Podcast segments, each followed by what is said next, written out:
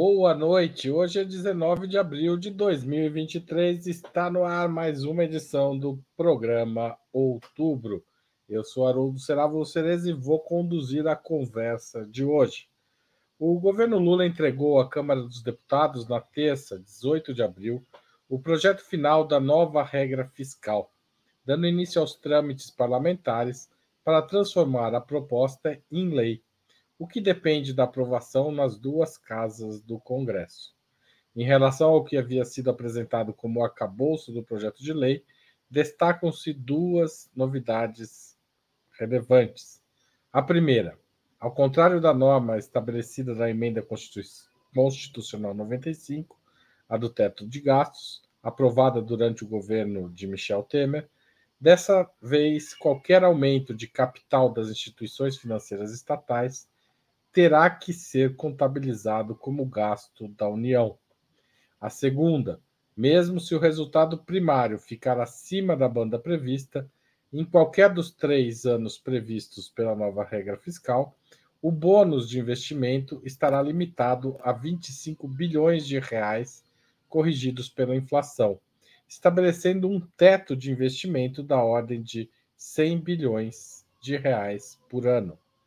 Para discutirmos o projeto definitivo da nova regra fiscal, hoje iremos conversar com Joana Salem Vasconcelos, historiadora formada pela USP, mestra em desenvolvimento econômico pela Unicamp e doutora em história econômica pela USP.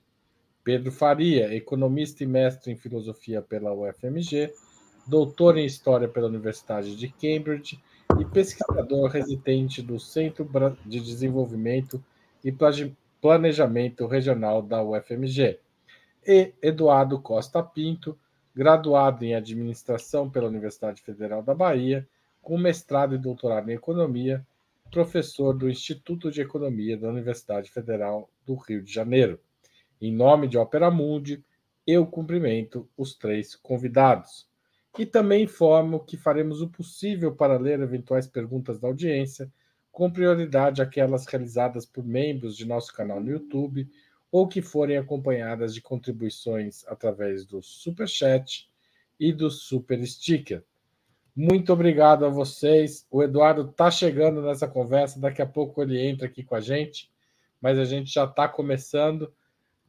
É, vamos, portanto, obrigado e vamos à primeira pergunta da noite, tudo bem? Ótimo. E vou começar pela Joana.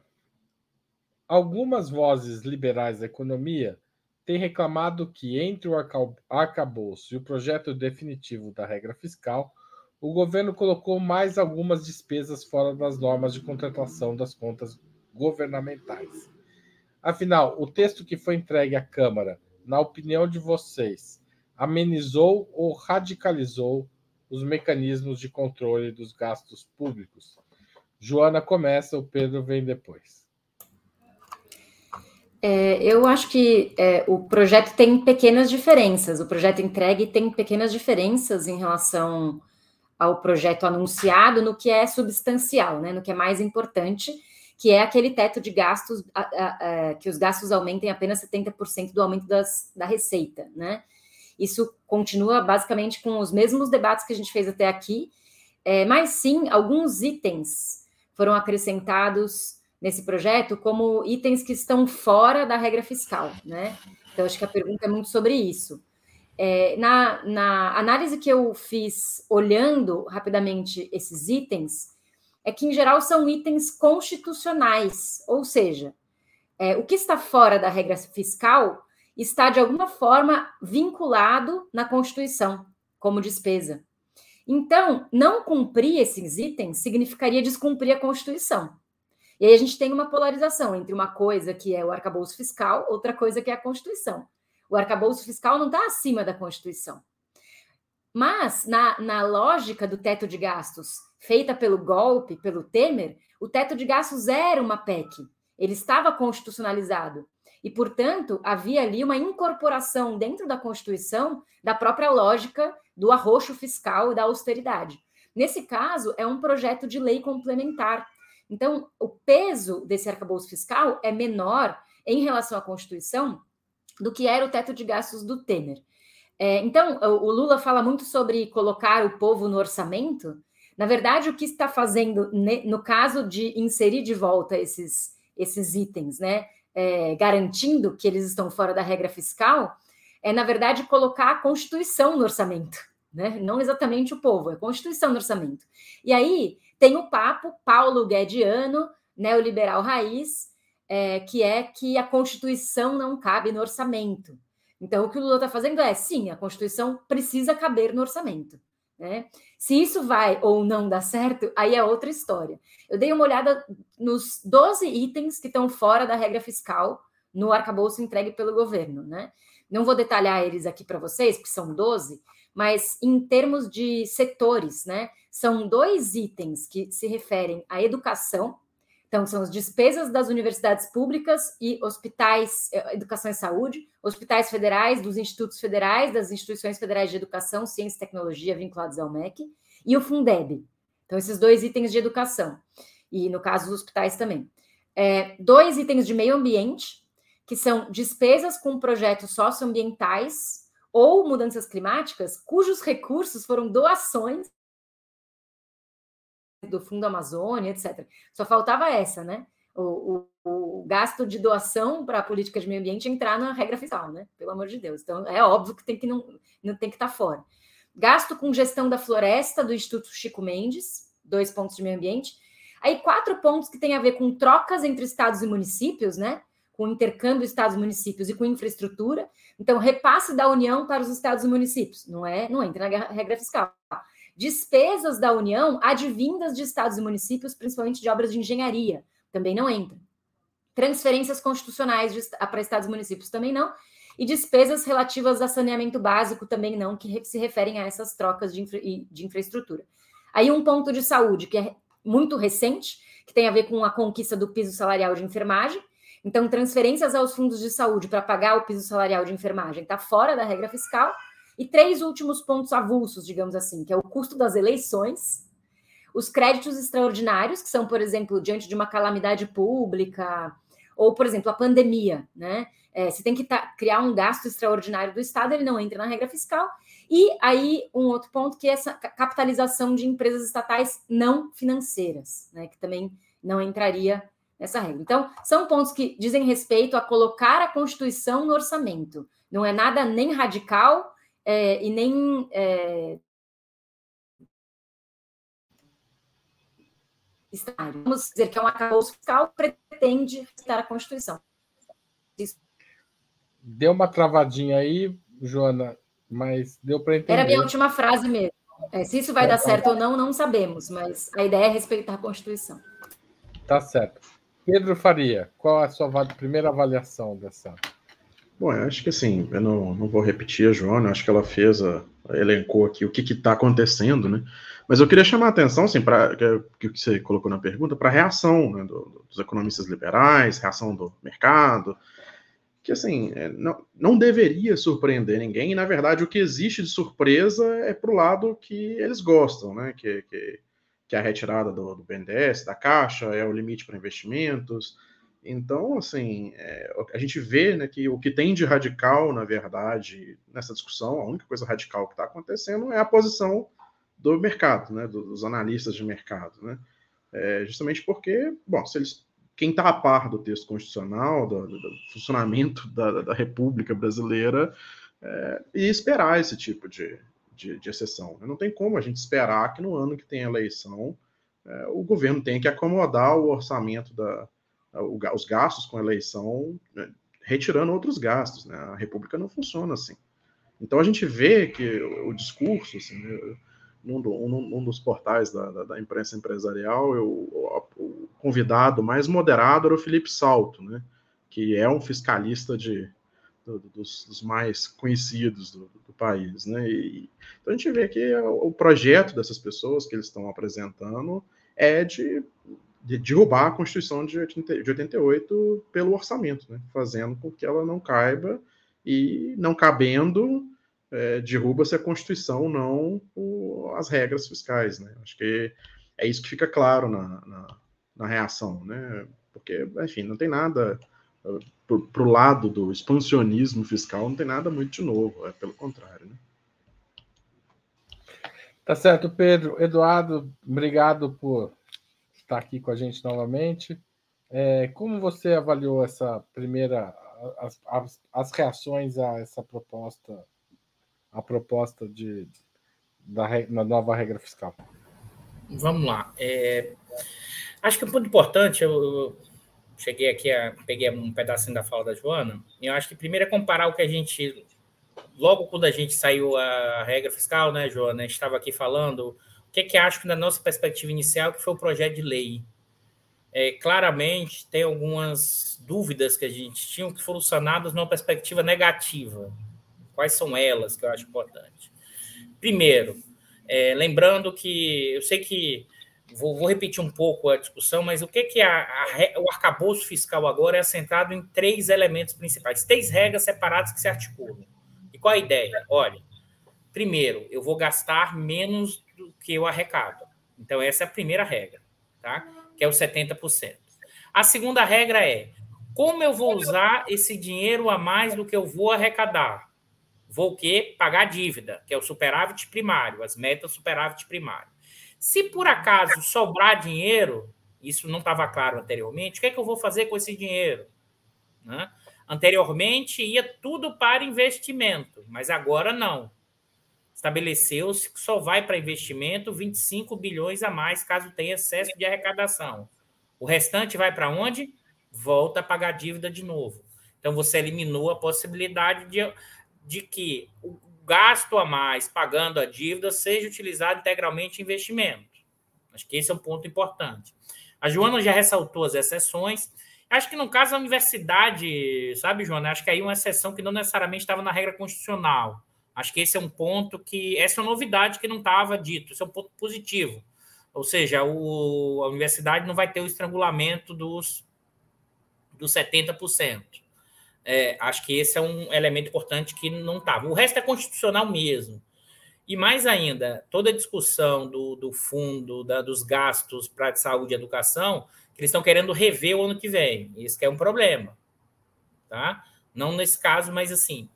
O que, é que me chama atenção, e eu queria destacar é o seguinte: é, se você observar, a pressão do mercado foi enorme.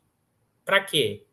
Para reduzir possibilidades de gasto extraordinário. Então, parte do mercado está achando bom, né? e uma outra parte está achando que tinha que ser feito um ajuste ainda maior. Né? O, o Salt, que foi citado aí pelo, pelo colega, na verdade, ele participou de reuniões com a Haddad, antes, antes até do plano, porque essa discussão. Então, deve ter dedo dele nisso, por isso que ele está achando que está bom. Sendo muito direto nessa história. Né? Então, por isso tá dizendo, tá bom, ele, ele botou a ideia dele lá, ele não vai dizer que tá ruim, entendeu? Ele teve reuniões antes de sair o plano. Então, o que eu acho é que os liberais, uma parte está reclamando que o ajuste é pequeno. Tá? O Braulio Borges, que é um pesquisador do, do IBRE, da GV, fez uma estimativa, que é o seguinte: olhando as receitas que foram realizadas, e saiu na matéria do valor, que foram realizadas até agora, a projeção do aumento para 2024 né, das receitas em termos é, reais, né, é em torno de e pouco por cento. Né? Ou seja, os gastos do governo vão crescer 0,9%. 0,9%. Um pouquinho acima do piso. Ou seja, qual é o meu ponto que eu quero chamar a atenção aqui? Vamos olhar quais são as reações. Do lado do mercado, o mercado queria ainda mais. Uma parte do mercado falou: não, tá bom. Né? Mas uma parte, se bobear, não acho que seja a maioria, não. Tá? Acho que a maioria do mercado queria mais. Mas se você observar, qual é o meu problema? Do que estava proposto, que a gente já achava, né? A gente já discutiu isso aqui, que tinham limitações. O Haddad cedeu mais ainda. Tá? O Haddad cedeu mais ainda. Isso que eu estou chamando atenção. Vai para o Congresso. A direção pode ser que ceda mais ainda. Você não entra numa negociação cedendo desse jeito. Pelo amor de Deus. É para a altura do campeonato. Haddad já foi prefeito. Haddad já foi ministro da, da Educação. Sabe que a negociação, se você não pede alto para depois ceder, Agora você vai ceder o quê? Vai cortar os 25 bilhões a mais? Vai reduzir é, os 70%? Então, assim, porque aqui meu ponto é. Agora vamos olhar a interpretação do lado da esquerda. Né? O campo progressista está pé da vida com Haddad. Muito. Nos seus, nas suas mais primeiros ramos e matrizes. Porque a aposta do Haddad é tecnocrata. A aposta do Haddad é que ele vai conseguir aumentar a arrecadação numa escala enorme, né? Que é retirar do caixa das grandes empresas. Desculpa, que supostamente era mais fácil taxar as importações chinesas, já não vai taxar. Não é simples voltar à taxação de setores. Por exemplo, aposta de futebol. Os clubes estão lá dizendo, já fazendo pressão para não taxar. Aí você vai dizer que você vai taxar as grandes empresas e não vai ter nada? É muita tecnocracia. Ou seja, não vai ter um motor da alavancagem do crescimento. Né? Então você arruma a regra, fica melhor, fica bonitinha, mas o que, que adianta se não gerar crescimento? Acho que esse que é o ponto da crítica da esquerda. Tá certo, obrigado, Eduardo.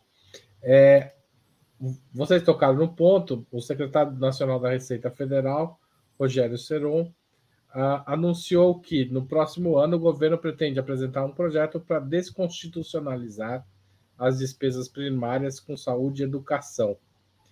Alguns economistas calculam de fato que a aplicação dos mínimos constitucionais, que atrela o crescimento dos gastos com esses setores a 100% do aumento das receitas, acabarão por achatar outras rubricas orçamentárias.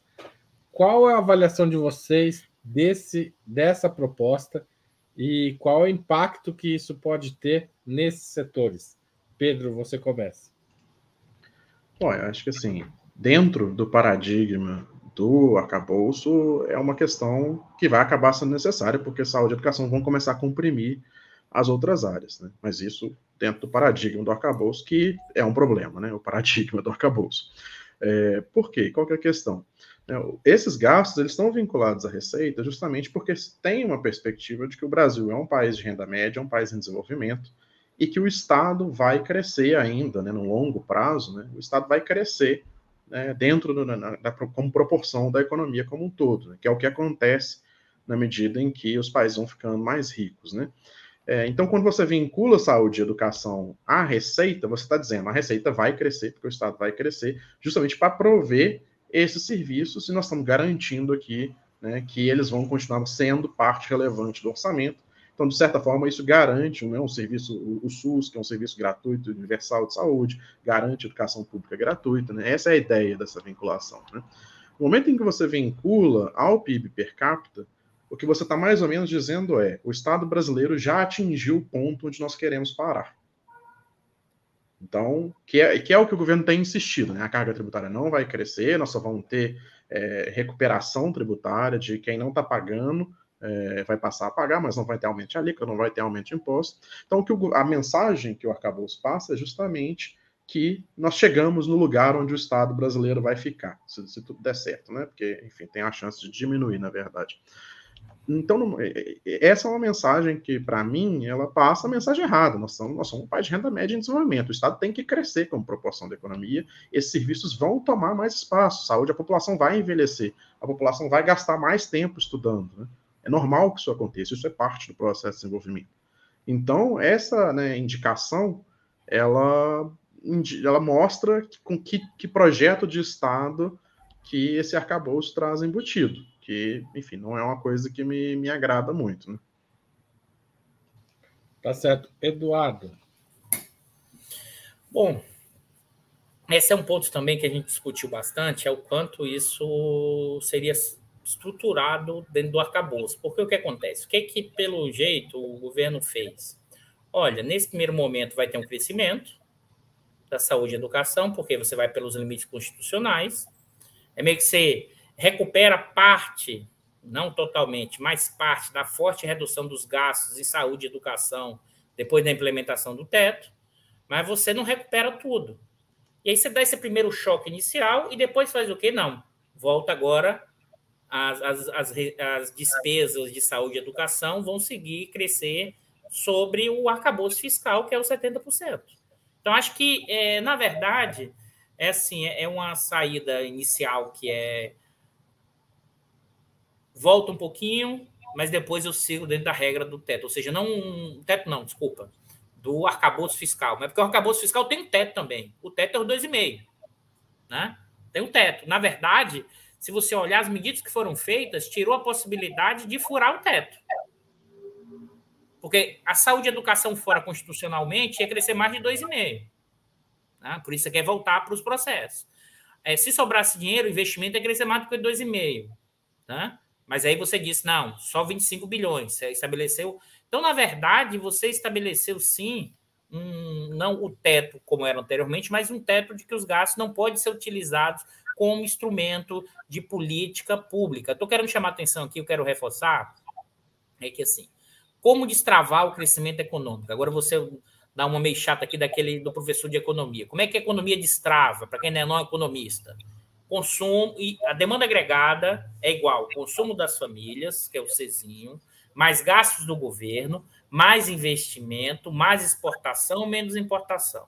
Nesse momento, o consumo das famílias não vai decolar, porque não vai decolar? Porque as famílias estão altamente endividadas, tá? Porque o salário real está crescendo muito pouco, né? E você está precarizado.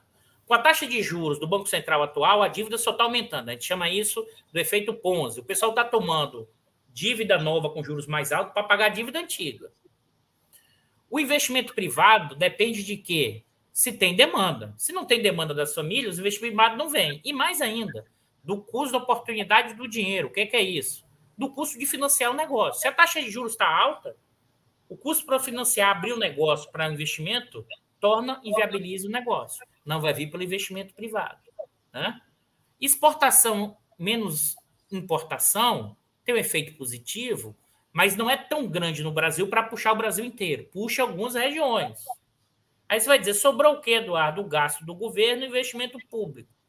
Se eu digo que só pode crescer a 2,5, claro que vai crescer um pouco, mas será que ele vai ter o potencial para dar arrancada econômica?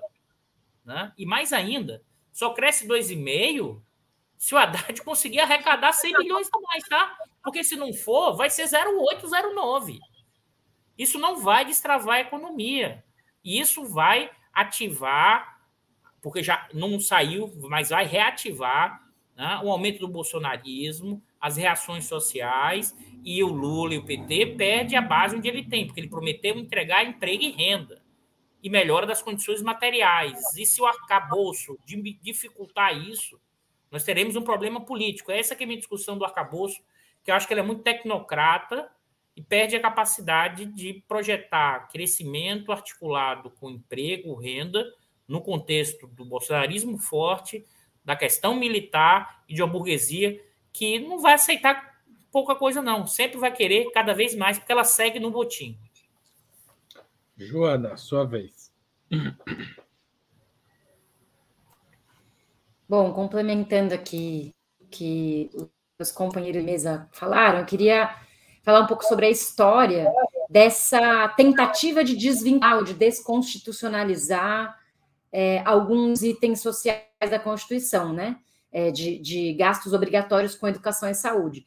A Constituição determina 18% de gastos obrigatórios com educação, né, em relação à arrecadação.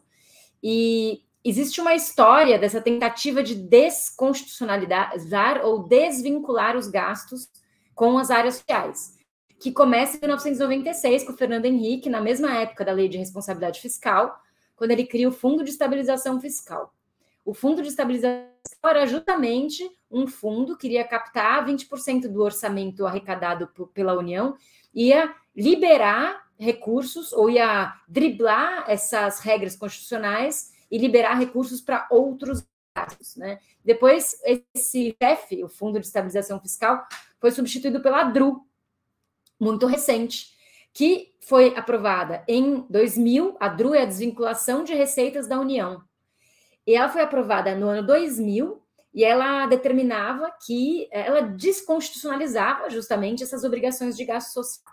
Então, olha que louco, né? A gente aprova a nossa Constituição em 88, ela, de certa forma, dura em termos de obrigatoriedade de gastos sociais até 96, oito anos, e logo depois já tem um mecanismo de desvinculação de gastos. Então, a gente tem mais história na nossa Constituição de 88 vinculados do que gastos vinculados. Né?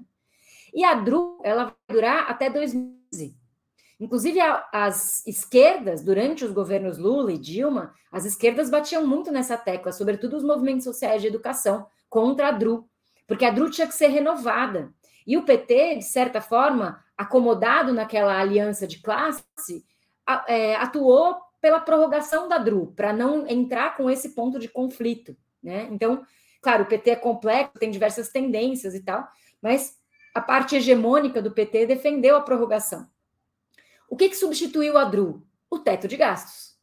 Então, em 2017, quando daí tem 16, um, um ano extraordinário, porque é o golpe, e 17, o teto de gastos passa a, a, a subordinar o gasto social ao teto de gastos e, consequentemente, desvincula da Constituição, porque não é possível cumprir a Constituição, os gastos vinculados de gastos.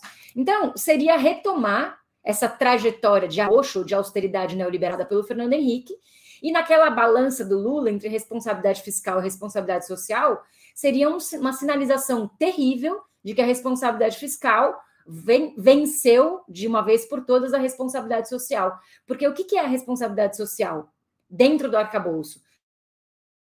Esses itens que estão fora da regra fiscal. A gente pode até dizer que existe algo de responsabilidade social nesses itens. Mas desvincular da Constituição significaria também é, subordinar esses itens a, a, a, esse sistema de arroxo é, é, legislativo, né, legislado, e é, conseguir o dinheiro para saúde e educação logo em seguida. Então, seria descaracterizar a nossa Constituição de 88. Infelizmente, a esquerda brasileira mais social-democrata, ou mesmo a mais revolucionária, tem no seu horizonte de tarefa histórica defender a Constituição de 88. Né? Parece que é isso que restou. Difícil de pensar, além disso, porque é tão necessário defender as conquistas dessa Constituição que às vezes fica difícil a gente imaginar um horizonte de transformação mais profundo, inclusive. Tá certo. O projeto de nova regra fiscal garante que o salário mínimo pode ser reajustado pelo mecanismo empregado nos governos Lula e Dilma, combinando a correção inflacionária com o crescimento do PIB. É possível, com essa regra fiscal, retomar aquela, aquele projeto, é, Eduardo? É, bom, é que é o ponto. É possível, é, mas aí vai depender muito dos efeitos do. A gente teria que, na verdade, fazer estimativas e projeções dessas receitas. Porque se você tem é, 2,5% desse crescimento, se eu tenho uma inflação em termos reais crescendo no máximo 2,5%, é, e pensar que o PIB foi de 4% e, o e a inflação foi 6%, então, assim, você pode ter, a depender da situação, sim, é, eu acho que há possibilidades, mas, assim, para mim não está tão claro ainda se você consegue manter a mesma regra. O que está claro é o seguinte, é que você não consegue manter o mesmo nível de gasto do governo 1, Lula 1 e 2 e Dilma. Agora, é porque o que acontece? Aí a conta não vai ser essa do mecanismo. A conta é a conta de chegada, ou seja, o quanto o aumento dos, do, do, do salário mínimo afeta as despesas vinculadas ao salário mínimo na questão estatal e das transferências. Então, você não vai ter uma regra do PIB associada. Pode ser que sim, mas provavelmente não. Não dá para ter uma resposta taroda assim pronta para isso. Mas provavelmente a chance é pequena, porque depender de como você vai fazer os ajustes aqui, os seus efeitos, é, você não vai conseguir nessa trajetória do PIB. Porque você pode ter um ano que o PIB é, foi negativo ou crescer pouco, espero que não, mas a inflação foi alta. Então, assim, aí, se for em termos dos ganhos reais, pode ser as receitas. Aí vai depender muito da relação PIB e receitas. É claro, a gente já comentou aqui, a relação, existe uma relação de dependência. O que, que é isso? Correlacionada. Vou traduzir do economês a trajetória do PIB influencia as receitas. Então, se o PIB aumentar, tende a aumentar as receitas, inclusive na proporção das receitas um pouquinho maior, tá? É o chamado multiplicador tributário. Então, se o PIB cresce 3, As receitas tendem a crescer 3,2, 3,3, 3,4. Né? Se o PIB cai, também o multiplicador é o contrário. As receitas caem mais ainda. Aí vamos pensar a seguinte situação: PIB caiu, tá? mas os gastos é, tem um piso, que é 0,6. Ok?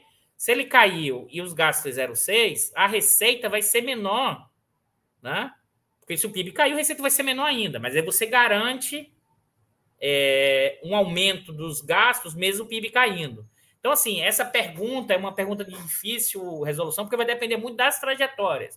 O problema é que você não garante isso. Esse é o ponto. Você não tem uma garantia, porque a garantia é que, assim, olha, eu vou fazer PIB, é, crescimento real, variação do PIB para o salário mínimo, na verdade, não, a conta é outra. É como o, a, o arcabouço fiscal e o teto de 2,5% máximo permite que eu tenha uma trajetória de crescimento do salário mínimo.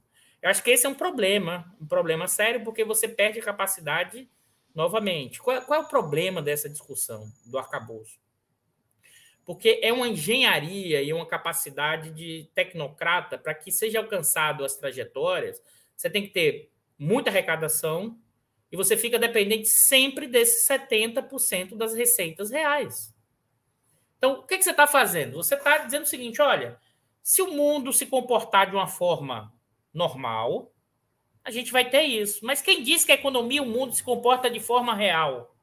É, um, é um, economia é a expressão de, de, de ciência social aplicada, marcada por crises, por receitas não esperadas, e você diminui a flexibilidade de fazer uma gestão de política fiscal, né? no contexto que é necessário crescer muito, muito, né? muito. Né? É, acho que esse é, é, é, é um ponto. Essa é a armadilha. O, o Pedro, é, você acha que o acabouço fiscal cria uma armadilha para a política de recuperação real do salário mínimo? É, acho que o que a gente tem é isso, né? O, o, o teto de gastos total né, vai crescer com um limite bem menor do que a gente espera que seja o crescimento do PIB, né? É, e como o Eduardo explicou, né, tem a relação entre PIB, crescimento do PIB, crescimento de receita, e aí você tem os 70%. Então, assim, se a gente seguir a regra, os, os gastos que são influenciados pelo valor do salário mínimo, né, previdência, benefícios, transferências, eles vão começar a ocupar mais espaço dentro do orçamento. É uma versão mais folgada, ainda bem, né, do teto de gastos antigo, mas ainda é um teto de gastos. Né? Ele ainda sofre do, do, dos mesmos problemas. Né? E eu queria chamar a atenção para um outro aspecto, né, que a gente começa a ter dentro do orçamento é, diversas partes que são influenciadas por fatores diferentes. Então, você, vamos supor que a gente tem essa regra do salário mínimo. Então, o salário e todos os gastos são influenciados pelo salário, vão seguir o crescimento do PIB. Aí você tem saúde e educação, supomos que se faça a desvinculação crescendo de acordo com o PIB per capita. Tudo bem, tende a ser mais ou menos ali o mesmo ritmo, né? É um pouco diferente, mas a, a aceleração é a mesma. Aí você tem investimento crescendo só de acordo com a inflação. Então você começa a ter vários gastos ali, cada um crescendo a um ritmo que não, é, não são exatamente variáveis que o governo controla. Né? Então, eu acho que você começa a ter, você começa a ter que fazer todo o orçamento de trás para frente, né? Você tem uma meta de superávit primário, aí você tem um monte de, de, partes do orçamento sendo ditadas por variáveis que o governo não controla, e você vai ter que equilibrar esses pratos. E aí, né, se você faz um compromisso de uma regra de salário mínimo, como era o caso, pode ser que se você tiver uma frustração de receita, ou se você tiver uma inflação mais alta, ou alguma coisa assim, você tem que voltar atrás e aí a gente tem a dimensão política né, das medidas, né? Que aí você tem que virar para a população e falar, olha, eu prometi uma coisa e não vai dar. E a gente tá, a gente teve essa semana um problema com isso, né? É, então acho que assim poder pode né, continuar a política de valorização do salário mínimo, mas talvez tenha esse problema. Só para é, falar uma coisa que ficou, acho que lá do começo, eu estava dando uma olhada aqui no texto, os gastos com a universidade que estão protegidos são só os gastos que é, são frutos de parcerias com agências de outros níveis né, da, da, federação ou com a, convênios com entidades privadas, etc. Então, assim, o orçamento das universidades é, ainda está em aberto, só está preservado porque de fato não é recurso do governo, né, que está vindo lá de fundações, etc. Mas é, pelo menos isso, né? É, mas enfim, é, passo para Joana. Então tá passada a bola para Joana. Joana, entra aí nessa conversa. É, essa pergunta eu acho que tem, teria que fazer uma conta, né? Uma pergunta que tem um viés técnico, que acho que teria que fazer uma, uma conta é, que cujas variáveis né, seriam a, o, o PIB, o próprio PIB, a inflação, para compor qual seria o aumento do salário mínimo, porque a política de aumento do salário mínimo Lula-Dilma era uma composição de aumento do PIB com aumento da inflação. Né? Não era só o reajuste inflacionário, incluía o conceito de que o aumento do PIB também deveria ser compartilhado de alguma forma por uma indexação do salário mínimo. Então, as variáveis dessa política é o PIB e a inflação, combinando com as variáveis de gastos que tem a ver com o aumento de receitas e com o teto de 70% ou o, o teto é, de, de 2,5% se as receitas crescerem muito, muito, muito mais acontecer. Mas, de toda forma, tem um mecanismo de que é, esses 70% também não ultrapassar 2,5% no geral, né? Então, eu teria que combinar, fazer essa conta com todas essas variáveis e dizem os economistas, né? Uma coisa que eu aprendi convivendo com economistas, como historiadora, é que quando você não sabe responder uma pergunta, você fala, depende, né? Os economistas fazem, tem esse truque, prestem atenção. É, mas eu queria sobre a importância do salário mínimo, né? O salário mínimo é um indexador geral da economia. Então, é, aumentar o salário mínimo gera uma melhoria nas condições de vida de maneira multiplicadora, né? É, de diferentes classes sociais, inclusive, que vivem do trabalho, obviamente, né? Porque as classes sociais que é, vivem do capital é, não vão gostar do aumento do salário mínimo porque eles são os pagadores de salários, né? Então, de, todos as, os setores que vivem do trabalho são beneficiados e é, só um último comentário: o salário mínimo. É, normalmente a gente fala muito do Bolsa Família como um elemento que reduziu a pobreza nos governos do PT e que foi uma política social complexa, com vários condicionantes, com vacinação, escola, etc. e tal. Mas o salário mínimo, do ponto de vista econômico, estrutural, teve muito mais importância do que o Bolsa Família nesse processo indexador, né? É, o aumento do salário mínimo do, nos governos Lula, Dilma, foi, foi cerca de 70%. Estou falando de memória, depois vocês podem me corrigir dando um Google, estou é, falando de cabeça. É, então, foi um aumento expressivo durante uma década e meia, mais ou menos, né? E é, é bom lembrar também que no Bolsa Família, em 2015, que foi o auge, ele valia para 14 milhões de famílias. E quando a gente fala do salário mínimo, a gente está indexando para a classe trabalhadora inteira. Então, é claro que o Bolsa Família é importante, mas quando a gente fala de aumento do salário mínimo, aí sim a gente está falando de uma política de massa, né, que melhora a condição geral. Então, aumento do salário mínimo, na minha compreensão, seria uma das coisas mais estratégicas para o governo Lula realizar, porque isso sim é, para os seus eleitores que o projeto para o qual ele foi eleito estaria minimamente apontando para o lugar certo. Tá certo. Antes da gente continuar, eu queria pedir a contribuição financeira de vocês, espectadores, para o Opera Mundi. É muito importante para a gente fortalecer esse jornalismo comprometido com o debate e com a verdade. Há seis formas de fazê-lo. A primeira é a assinatura solidária em, em operamundi.com.br barra apoio. É a forma que tem o maior número de, de pessoas é, engajadas é, e que funciona mais tempo e tem várias faixas para você contribuir. A segunda forma, mais simples, você pode fazer agora mesmo, se tornar membro pagante no canal no YouTube. É só clicar em Seja Membro. A terceira e a quarta é contribuir com super chat ou um super sticker. E se você mandar uma pergunta, há uma chance grande da gente separar o tempo aqui para lê-la e apresentar os convidados. A quinta é através da ferramenta Valeu Demais, quando você estiver assistindo a um programa gravado. E finalmente a sexta é através do Pix, que está aqui no alto da tela, está aqui embaixo também, e fica melhor ainda no seu aplicativo de celular. Guarda ele lá toda vez que sobrar alguns trocados, manda para gente que a gente vai fazer bom uso. Nossa chave é apoie.operamundi.com.br. e nossa razão social é última instância editorial limitada.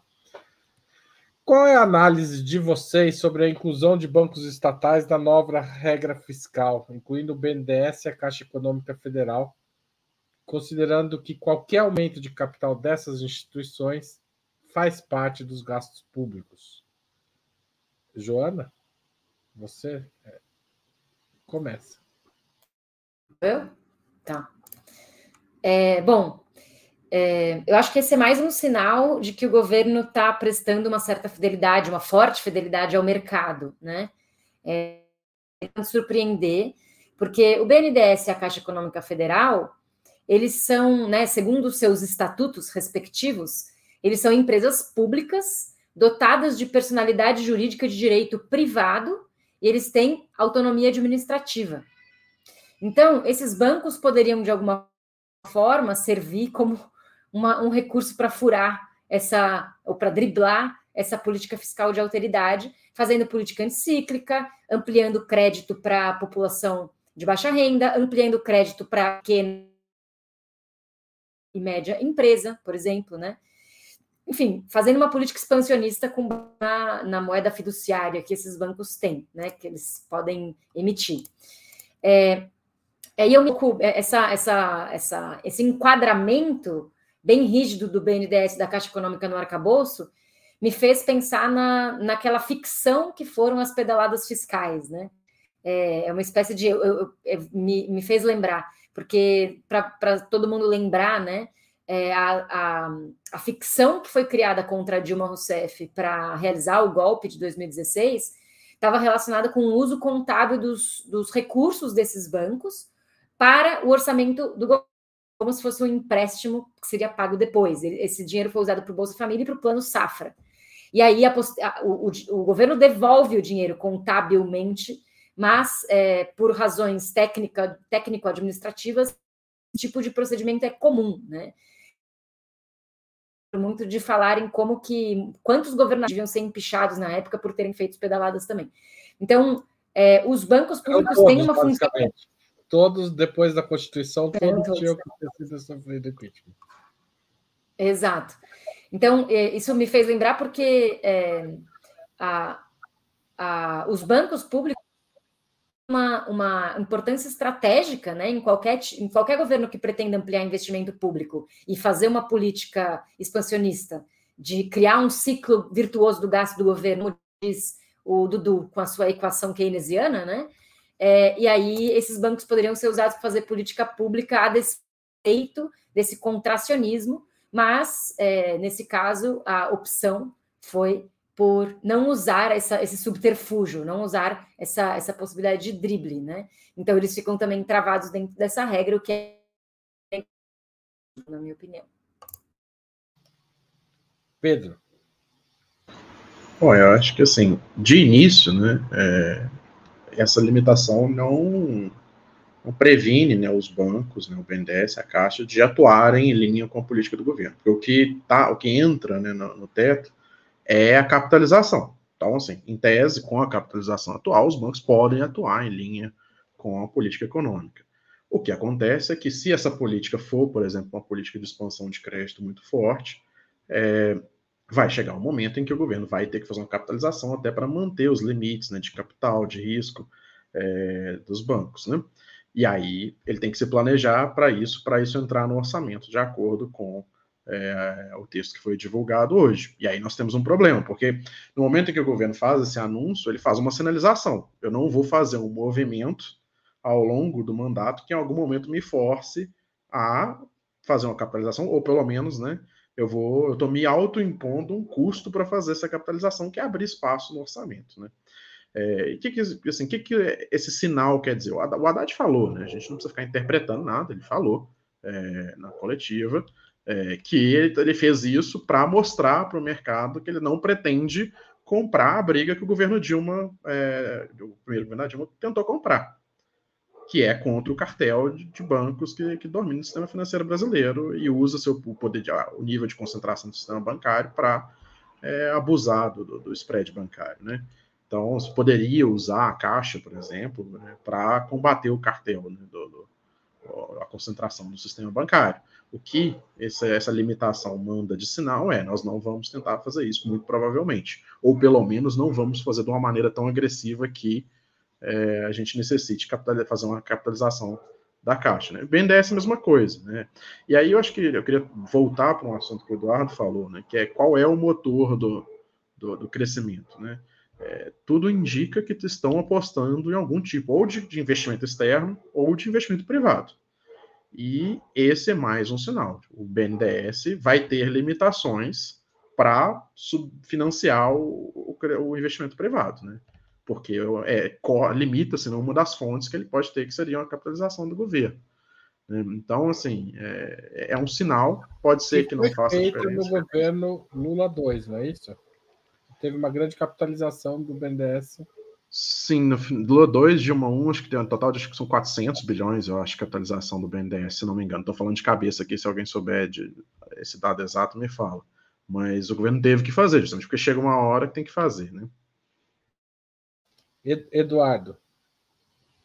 Mas até, vamos lá, vou até explicar para o pessoal que não é da área o que é essa história de capitalização, né? Assim, é, é, acho que é importante. O que, que, é isso? É o governo federal, a partir do orçamento, empresta temporariamente um dinheiro para o BNDES, o BNDES pega esse dinheiro e empresta para as empresas, e depois que as empresas pagam esse empréstimo, o BNDES devolve o dinheiro para o governo federal. Isso é capitalização.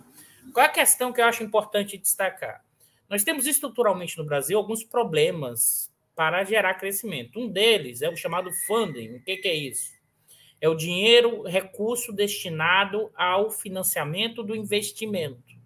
No caso brasileiro, os bancos públicos e até o, no caso, o Banco do Brasil ou Caixa financia capital de giro de curto prazo. O que, que é isso? É as empresas que circulam. Por quê? Porque normalmente é um custo mais caro. O financiamento do investimento sempre foi uma tarefa, desde sua fundação, do BNDES. Né? Por que isso? Porque a ideia é que o BNDES é, é, empresta com taxas de juros menores no, no, mais longo prazo. Isso era feito como os instrumentos do Fundo de Garantia, com recursos do governo federal realizando esse processo. O que, que aconteceu depois do golpe de 16, que acho que é importante? O BNDES, que tinha esses recursos emprestados do governo federal, devolveu todo esse dinheiro para o governo federal. Tá? Pagou esse empréstimo. O que significa dizer que ele se descapitalizou. Além de tudo, você acabou com a TJLP, que era uma taxa de juros mais barata para o financiamento do investimento. O que é que as grandes empresas fizeram em boa parte? Passaram a capitalizar no mercado de capitais mas isso é pequeno para a escala da retomada do investimento. Nós vamos ter um problema do financiamento do investimento. Ainda mais com a taxa de juros Selic a 13,75. E o Campos Neto não vai baixar essa taxa de juros, pessoal. Ele não, ele já disse, cada hora ele vai inventar uma desculpa. Ele vai baixar assim 0,25, 0,15. Isso trava o investimento. E aí qual é o ponto que aconteceu? Como você tem um teto, teto não, a banda superior, não vamos chamar do teto, mas a banda superior, né?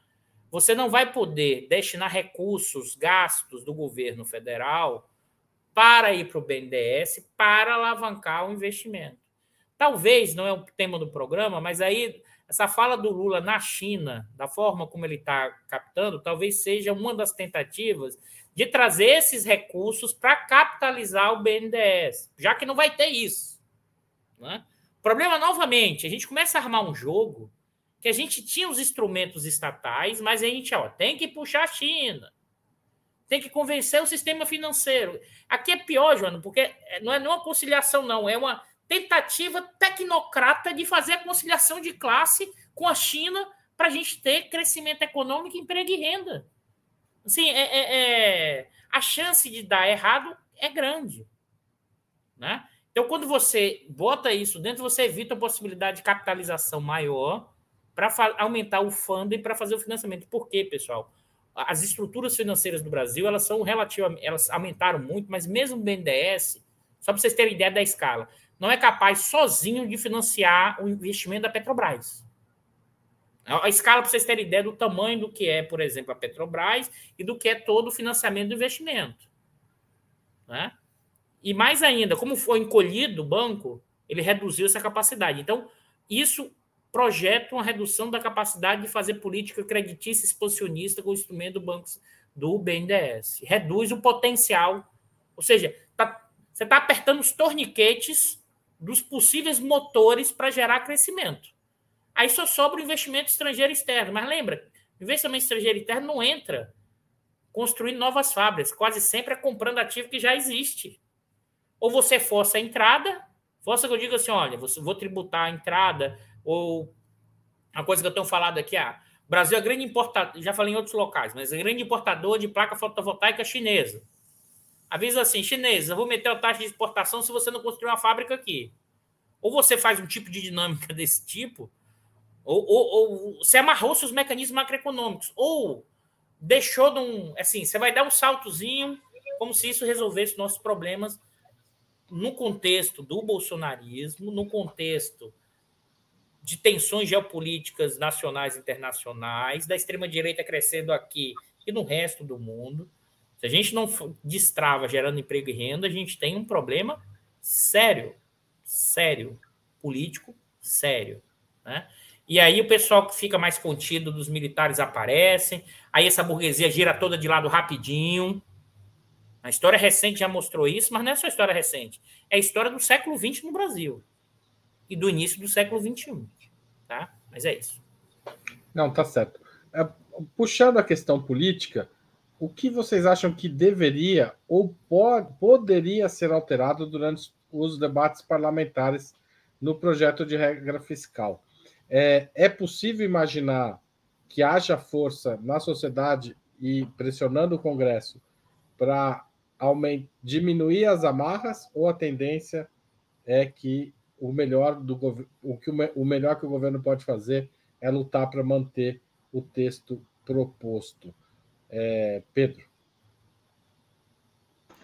Bom, eu acho que no ideal né, a gente deveria tentar é, a bancada de esquerda mexer ou na banda ou no nível de vinculação, né, subir ali de 0,6, 2,5% para né, subir um pouquinho ali, para a gente ter mais espaço para o gasto, ou aumentar a vinculação para cima de 70%. Acho pouco provável isso de acontecer, porque o Arthur Lira quer aprovar em 20 dias, isso que está indicando que vai ter pouco espaço para mexer, no texto que está indo, e porque já foi negociado de antemão também. Né? Tem sido uma estratégia do governo, como a base do governo é bastante é, limitada, tem sido uma estratégia de já discutir com as lideranças do Congresso antes né? e, e encaminhar um projeto que tem condições de ser aprovado.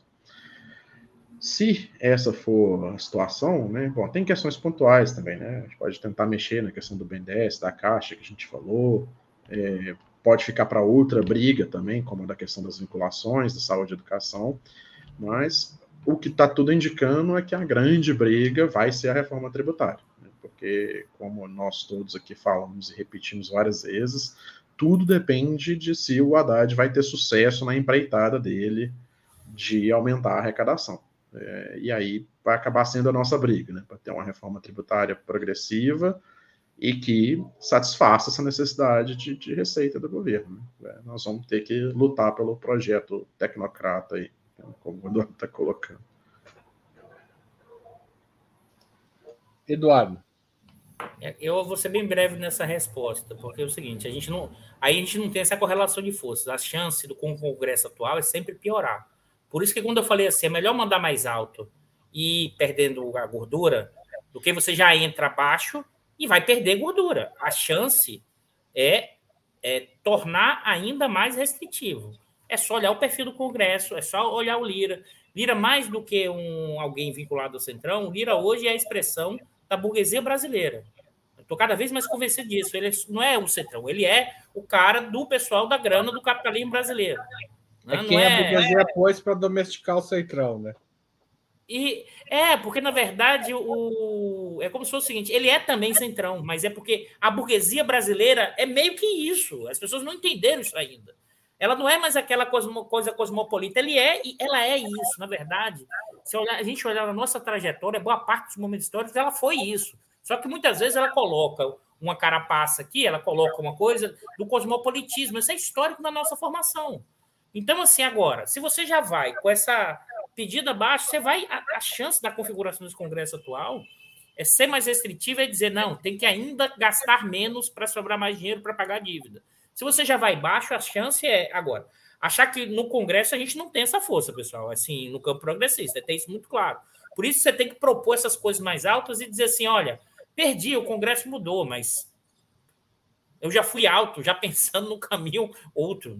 A chance da gente gerar no Congresso é pequena, qualquer coisa que passar. É sempre nesse caso esse, o, a discussão reforçando as posições da burguesia brasileira, o Lira e o Centrão é a expressão disso. É uma ligação muito mais direta do que as pessoas imaginam. As pessoas já estão sonhando.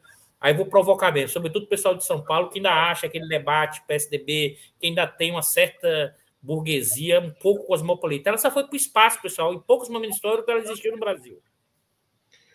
Jonas, achei que a provocação foi para você e para mim, mas como eu sou só apresentador, fica só para você.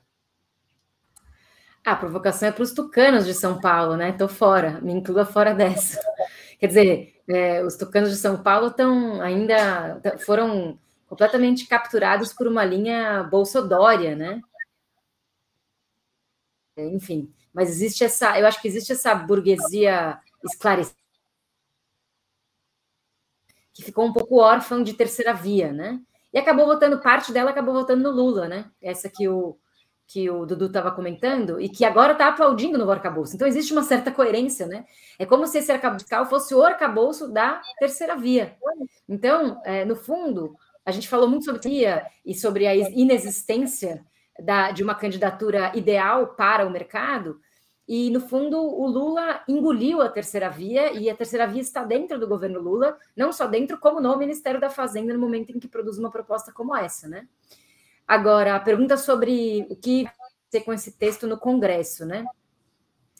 Bom, é, concordo completamente que no Congresso a tendência é sempre piorar, né? É, na, na atual correlação de forças do Congresso, a tendência é sempre piorar. Se eu fosse parlamentar,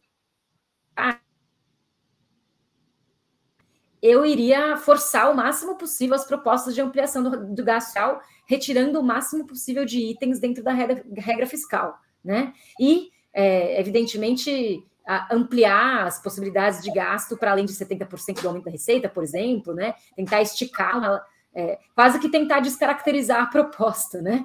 É, de vez em quando a, a fazer isso para conseguir ser coerente com, com aquilo para o qual foi eleita, né?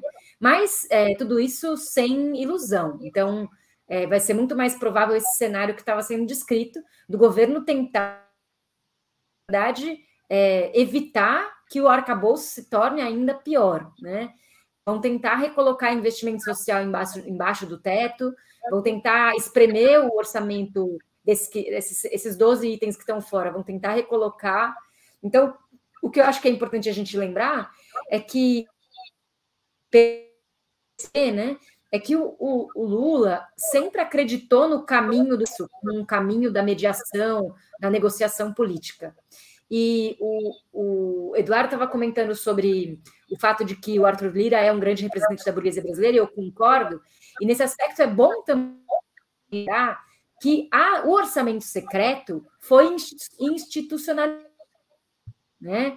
Então, o poder de barganha que eventualmente haveria entre executivo e legislativo, no sentido do, do, executivo pressionar contra esse orçamento ou contra esse excesso de emendas parlamentares, porque isso poderia colocar, talvez, em contradição os preceitos mais duros do neoliberalismo com a lógica fisiológica do Congresso. Tem, tem momentos da nossa história em que o fisiologismo do Congresso Nacional atua de maneira contraditória com o neoliberalismo de cartilha, o neoliberalismo do Paulo Guedes,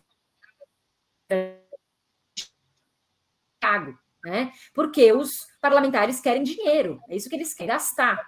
Mas não vai ser o caso, porque teve um erro anterior, né? Que foi essa, essa facilidade que o governo recém-eleito deu para a institucionalização das emendas parlamentares. Então, os parlamentares eles estão com o bolso cheio.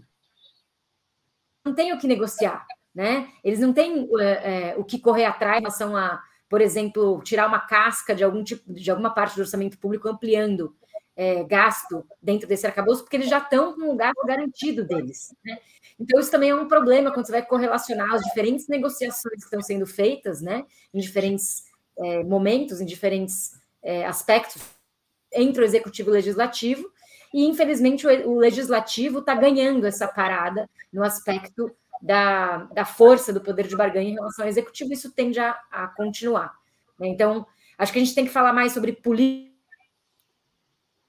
direitos humanos, política de proteção das florestas, proteção aos povos indígenas, é, enfim, milhares de tarefas positivas que a gente tem que produzir, que os ministérios estão um pouco lento, mas estão, estão começando a produzir, para ver onde é que vai encaixar tudo isso nesse cenário bastante punch do arcabouço fiscal.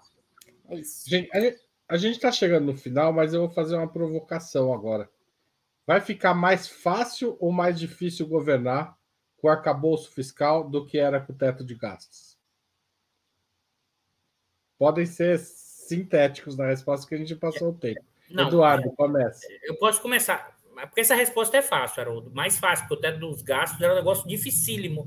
Era quase impossível governar. Então, qualquer coisa é menor do que o teto, necessariamente. Então, por exemplo, se a gente a PEC da transição jogou 150 bi a mais do que o teto. A, pelo arcabouço fiscal, a ideia é que será um 170. Então ficou um pouco mais fácil, evidentemente, mas a questão toda o quanto isso é capaz de gerar o crescimento necessário para a gente não ter um problema político grande no futuro. Acho que esse é o ponto. Tá certo. É, é, Joana. Eu quero perguntar para você: foi o governo que cumpriu o teto de gastos? Porque o governo Temer teve um ano para cumprir. O governo Bolsonaro nunca cumpriu. Então, assim, o teto de gastos é impraticável do teto de gastos praticaram o teto de gastos. Agora, a pergunta que a gente tem que se fazer é: será o arcabouço fiscal do Haddad praticável, né? E o quanto, isso eu já comentei, o quanto isso também não é uma. No momento em que está se criando uma regra também muito difícil de ser cumprida, e, consequentemente, isso acaba gerando motivo para agitações político-ideológicas golpistas com o governo no Congresso. Né? É, não é o cenário agora, mas nunca se sabe. Então é importante a gente também lembrar que isso pode ser uma armadilha, uma casca de banana, uma armadilha colocada pelo próprio governo para o seu próprio futuro. E de certa forma, só interromper vocês, só me metendo um pouco levemente na conversa, é, é mais fácil descumprir uma regra simples do que né, descumprir várias regras complexas, né? Mas enfim, Pedro. Ah, até seguindo o seu raciocínio, eu vou discordar do Eduardo aqui. Eu acho que vai ficar mais difícil. Porque o, o que o Teto fez, ele acabou com a lei. Né? Aquilo ali foi feito para dar errado, né?